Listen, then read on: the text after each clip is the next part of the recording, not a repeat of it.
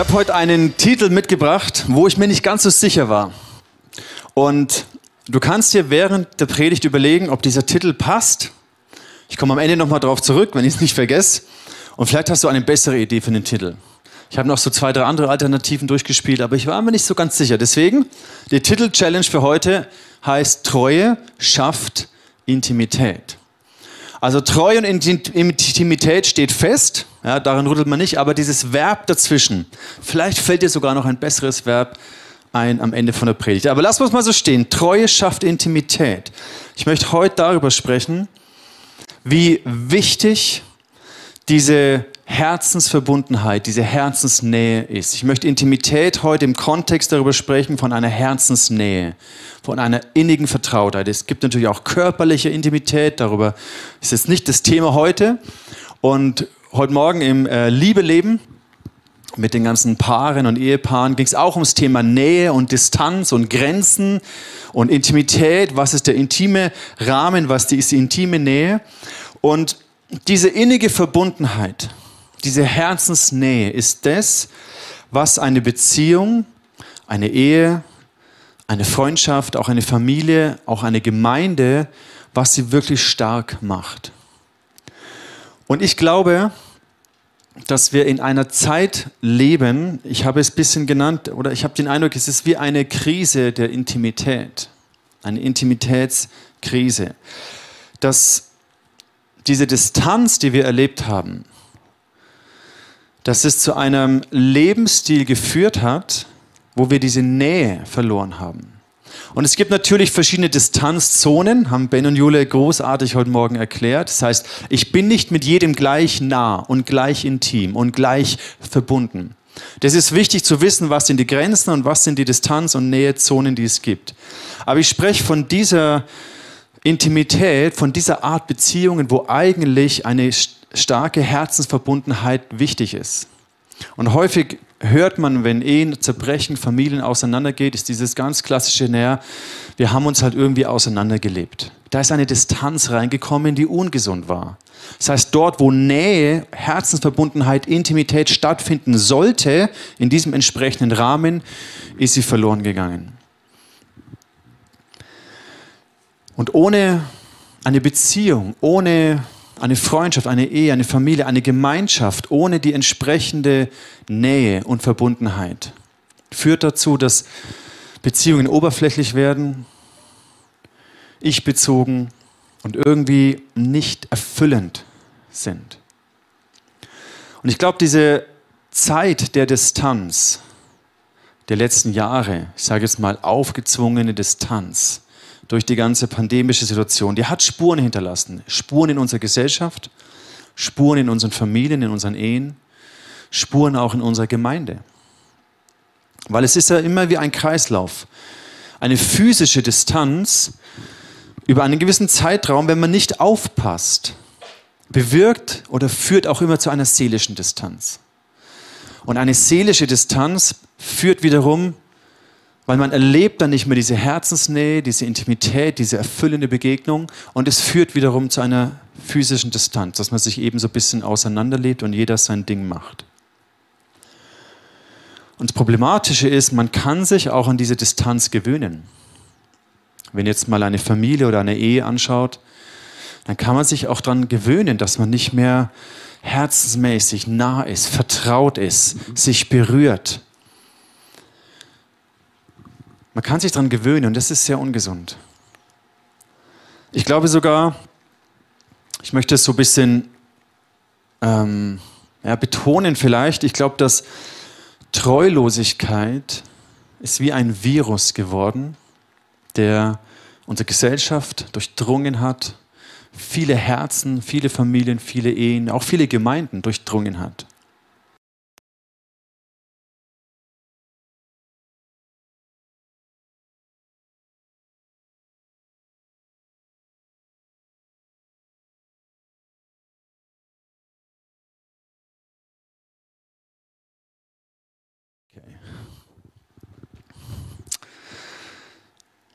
Ist natürlich nicht ein Virus, der irgendwo im Labor gezüchtet wurde oder so.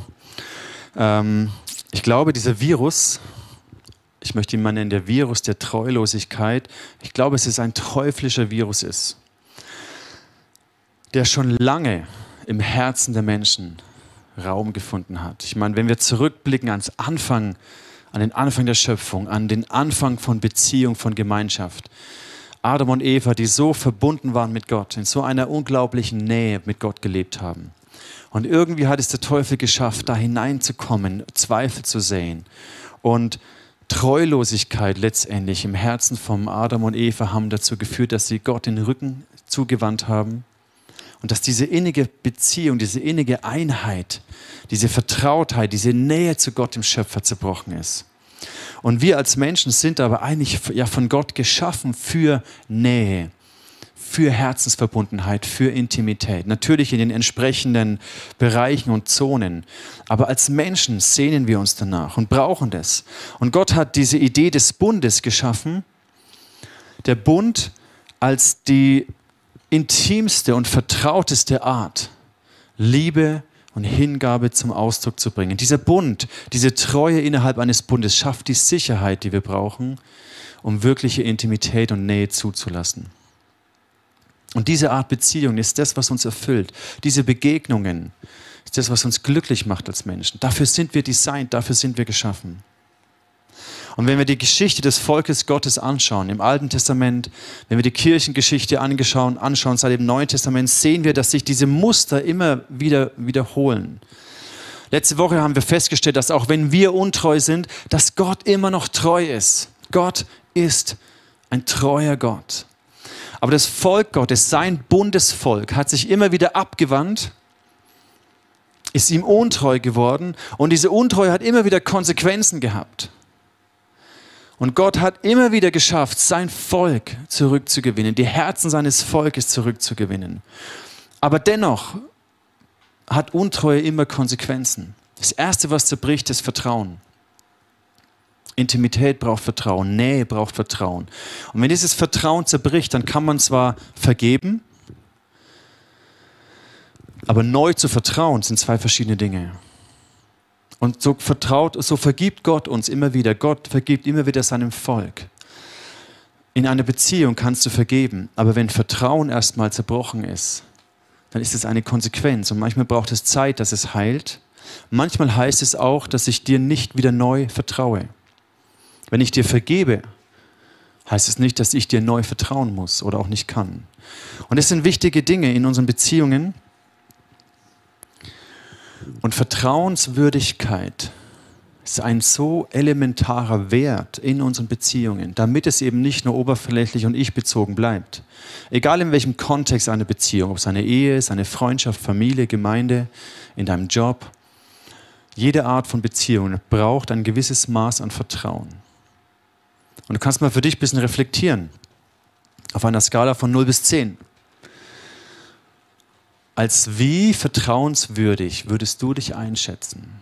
Bist du eine Person, der man zu 100% vertrauen kann? Bist du eine Person, der man eigentlich schon meistens vertrauen kann?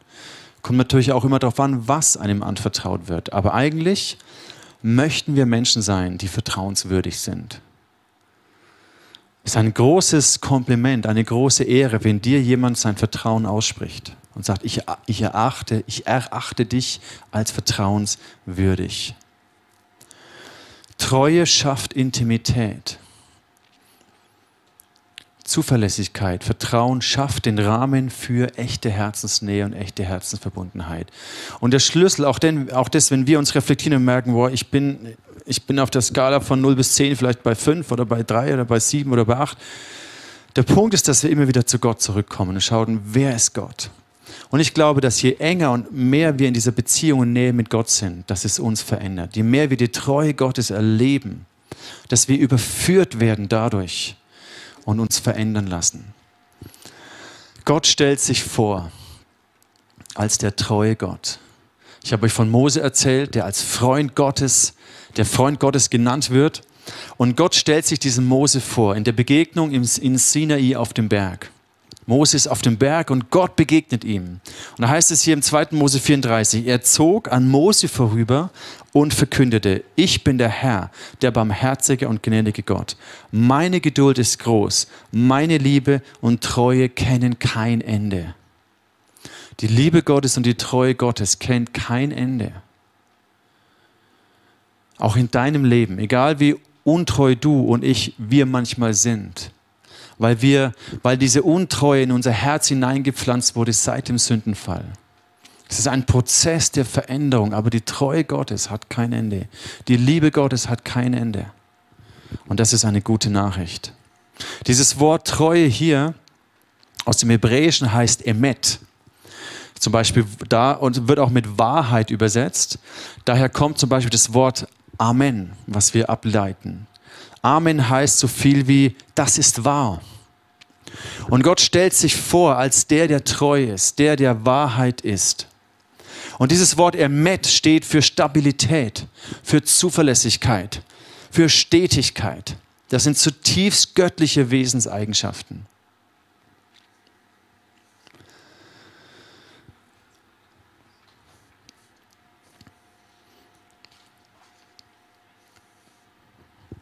Wir sehen, dass Gott immer wieder Menschen erwählt hat. Mose, der treu war. David, der treu war. Es gibt aber auch Menschen, die Gott untreu geworden sind. Und letztes Mal haben wir uns Saul angeschaut und haben gemerkt, war krass, Saul wurde von Gott verworfen wegen seiner Untreue. Und ich habe das gelesen, habe gedacht, das ist heftig, weil David ja eigentlich viel schlimmere Sachen gemacht hat. Aber David war in all seinen Fehlern, in all seinen Versagen, war er Gott treu. Salomo schreibt über David, in dem Gebet mit Gott, Salomo, sagt, schon meinem Vater hast du sehr viel Gutes getan, weil er sein Leben ohne Vorbehalte in Verantwortung vor dir geführt hat und dir von ganzem Herzen treu gewesen ist. Das schreibt der Vater, äh, das schreibt der Sohn über seinen Vater.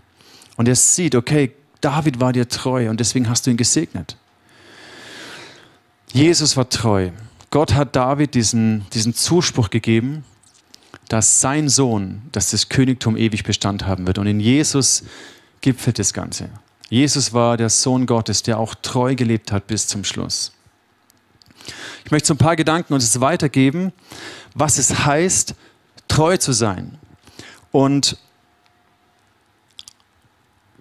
weil ich glaube, dass wir alle uns danach sehnen, nach dieser Art Beziehung, nach dieser Art Gemeinschaft, nach dieser Qualität der Gemeinschaft.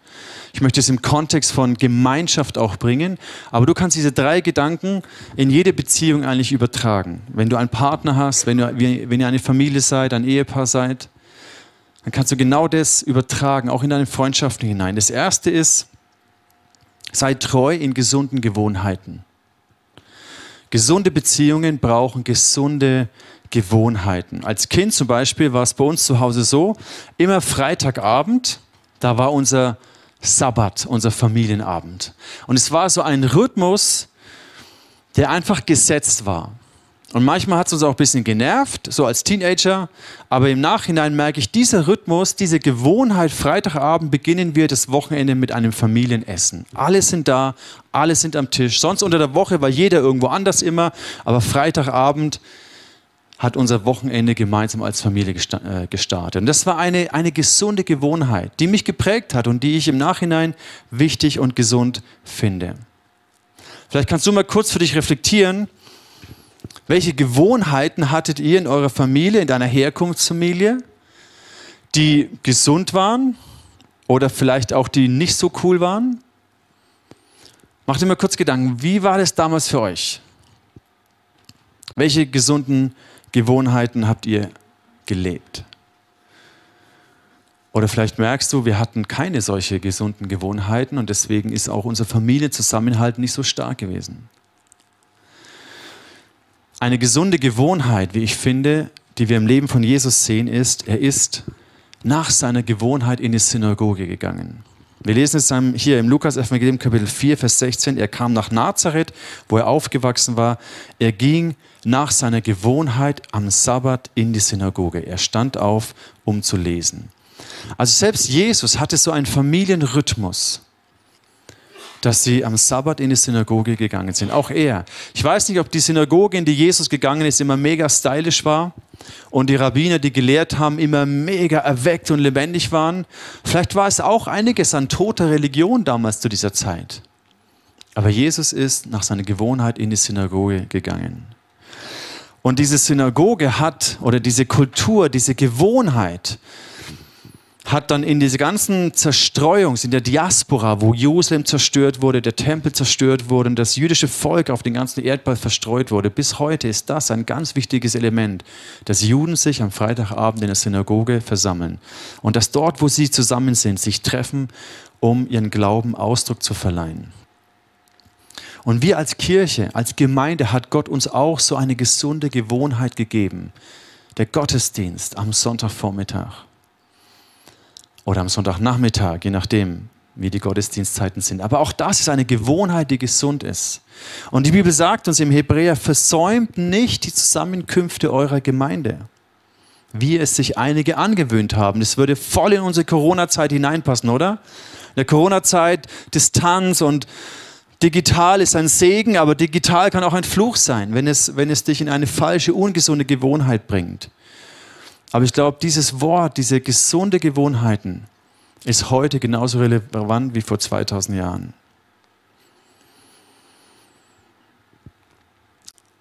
Sei treu in gesunden Gewohnheiten. Lasst uns als Gemeinde dem Sonntag wieder Priorität geben. Lasst uns wieder diesen Sonntag als das ehren, was er ist, ein heiliger Tag, der von Gott abgesondert ist.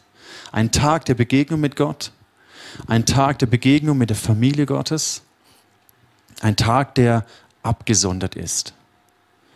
ich glaube, durch diese Gewohnheiten entsteht auch wieder mehr dieses, diese Verbundenheit, die wir vielleicht auch in der Corona-Zeit, in der Distanz verloren haben. Ein zweiter Gedanke ist, wie diese Intimität wieder stärker werden kann, diese empfundene Herzensnähe stärker, stärker werden kann, ist, sei treu in guten Zeiten.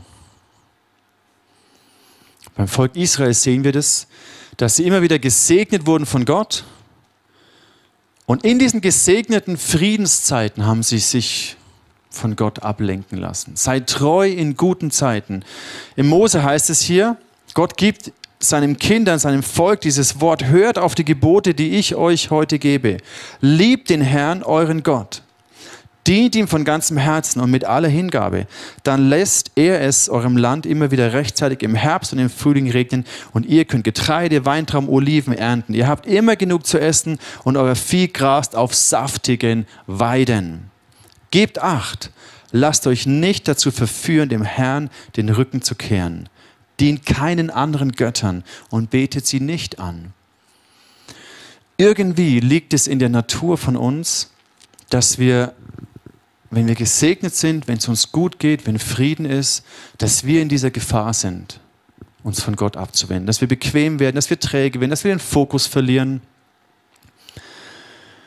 Das kann in unserer Ehe passieren, mit unseren Kindern, in den Beziehungen und Freundschaften einer Kleingruppe, dass wir einfach dem nicht mehr den gleichen Wert beimessen, weil es läuft ja auch so irgendwie.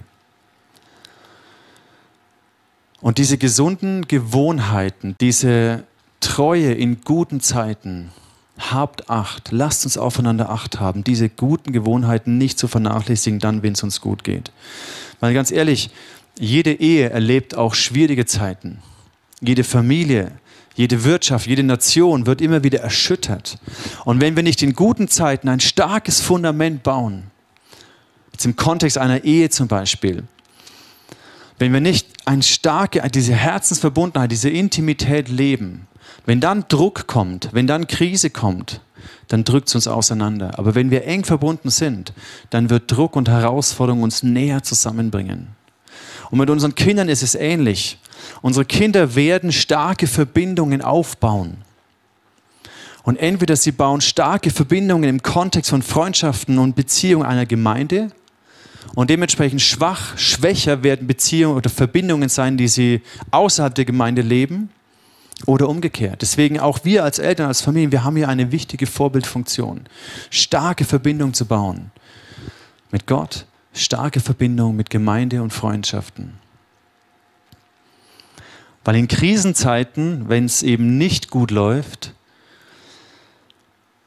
Freundschaften zu bauen, wenn ich merke, Mist, eigentlich ist niemand da, der weiß, wie es mir geht. Eigentlich stehen wir als Ehepaar komplett alleine. In Krisenzeiten diese Qualität, diese Intimität zu bauen, ist sehr, sehr schwierig. Deswegen bau und sei treu in guten Zeiten. Nutz diese Zeit. Und der dritte Gedanke, sei treu in kleinen Dingen. Verachte nicht die kleinen Dinge.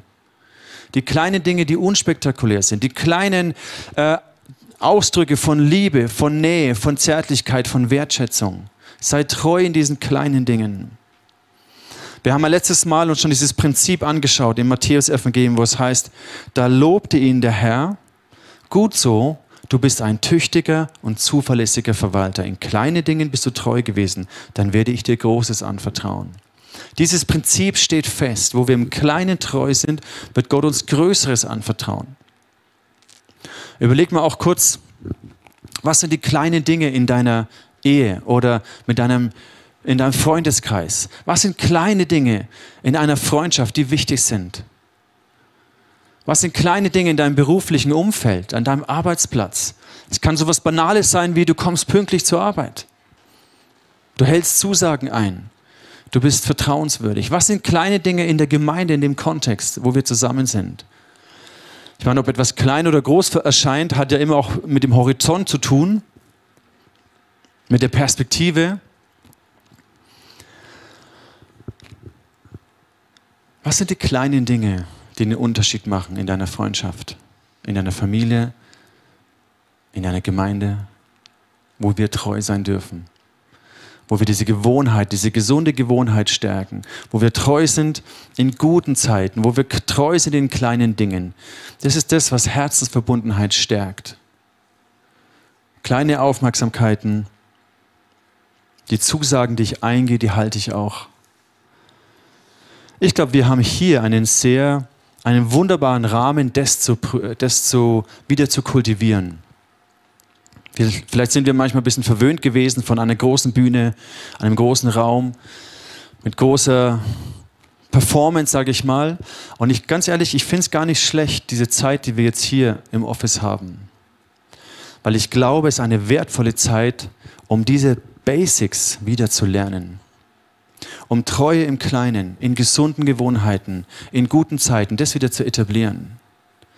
Um diese Tiefe, weil für Tiefe braucht es nicht viel Platz. Für Tiefgang in der Anbetung braucht es nicht zehn Leute auf der Bühne, eine Riesenbühne. Sondern ich fand so stark Jonas und Jonathan, wie er einfach heute geworshipped hat. Und ich finde es so wichtig, da wo wir verwöhnt sind vom Äußeren, lass uns wieder zurückkommen zu diesen Basics. Dass wir am Sonntag diese Gewohnheit in den Gottesdienst kommen, nicht weil mir da mega Entertainment geboten wird, sondern ich komme wegen dem Wort Gottes. Ich komme, weil ich hier Freunde treffe, die Jesus lieben. Ich komme, weil ich Jesus begegnen kann, weil ich hungrig bin nach mehr von ihm. Lass uns zurückkommen zu diesen Basics. Weil ich glaube, wenn wir in diesen kleinen Dingen treu sind und diese Qualität von, von Nähe wieder entwickeln und wieder finden, das, was wir verloren haben bis in den letzten zwei Jahren, wenn wir das wieder kultivieren, Gott kann uns von heute auf morgen etwas Großes wieder anvertrauen. Dazu bin ich zu 100% überzeugt. Deswegen ist das eine gute und wichtige Zeit hier. Lasst uns zu diesen Basics zurückkommen. Das Wort Gottes am Sonntag die Gemeinschaft der Gläubigen, die Gegenwart Gottes, Anbetung, Gebet. Das sind die Basics, warum wir am Sonntag zusammenkommen. Alles drumherum ist nice und natürlich lieben, gerade wir im IC, wir lieben die große Bühne, wir lieben den Style drumherum. Aber das ist nicht die, die, die Grundlage. Und ich glaube, diese Zeit, in der wir jetzt sind, hier, ist sehr, sehr wichtig. Ich habe diese Woche etwas angeschaut und Gott hat irgendwie ein Gespräch gegeben und ich habe mir, hab mir gedacht, boah, krass, Gott kann wirklich von heute auf morgen uns eine richtig geile Perspektive geben, wo wir Gottesdienste feiern und so weiter. Ich weiß es. Gott kann den Hebel umlegen. Ob es das ist, was ich gesehen habe jetzt diese Woche, weiß ich nicht. Aber es war so interessant, weil ich weiß, Gott, von heute auf morgen sind wir in einer hammergeilen Location. Ne? Aber ganz ehrlich, ich will nicht eine hammergeile Location, wenn wir diese Basics nicht auf die Reihe kriegen. Ich will nicht, dass wir uns versammeln, weil die Location cool ist sondern dass wir uns versammeln, weil es eine gesunde Gewohnheit ist, weil wir Jesus ehren, weil wir die Woche starten mit dem Gott, die, der erste Tag der Woche, der Sonntag, ist nicht Wochenende, Sonntag ist der erste Tag der neuen Woche. Und, diesen, und diese Woche starten wir, indem wir uns versammeln im Haus Gottes. Auch in der Früh, deine erste Viertelstunde, deine erste halbe Stunde, gib sie Gott, ehre Gott damit. Lass uns diese Treue in guten Zeiten wieder etablieren. Treue in kleinen Dingen, Treue in gesunden Gewohnheiten. Und ich weiß, Gott kann uns von heute auf morgen Dinge anvertrauen. Aber mir ist das wichtig, dass wir auf diese Basics zurückkommen. Ich möchte schließen mit den gleichen Vers, mit den gleichen beiden Versen, mit dem ich letzte Woche ge geschlossen habe, um uns in eine Zeit hineinzunehmen, wo wir unser Herzen reflektieren. David betet im Psalm 139, sieh, ob ich in der Gefahr bin, dir untreu zu werden. Und wenn ja, dann hol mich zurück auf den Weg, den du uns für immer gewiesen hast. Reflektier deine Gewohnheiten. Reflektier deine Gewohnheiten in guten Zeiten. Reflektier deine Treue in kleinen Dingen und sag, hey Gott, wenn ich in Gefahr bin, dir untreu zu werden, dann hol mich zurück.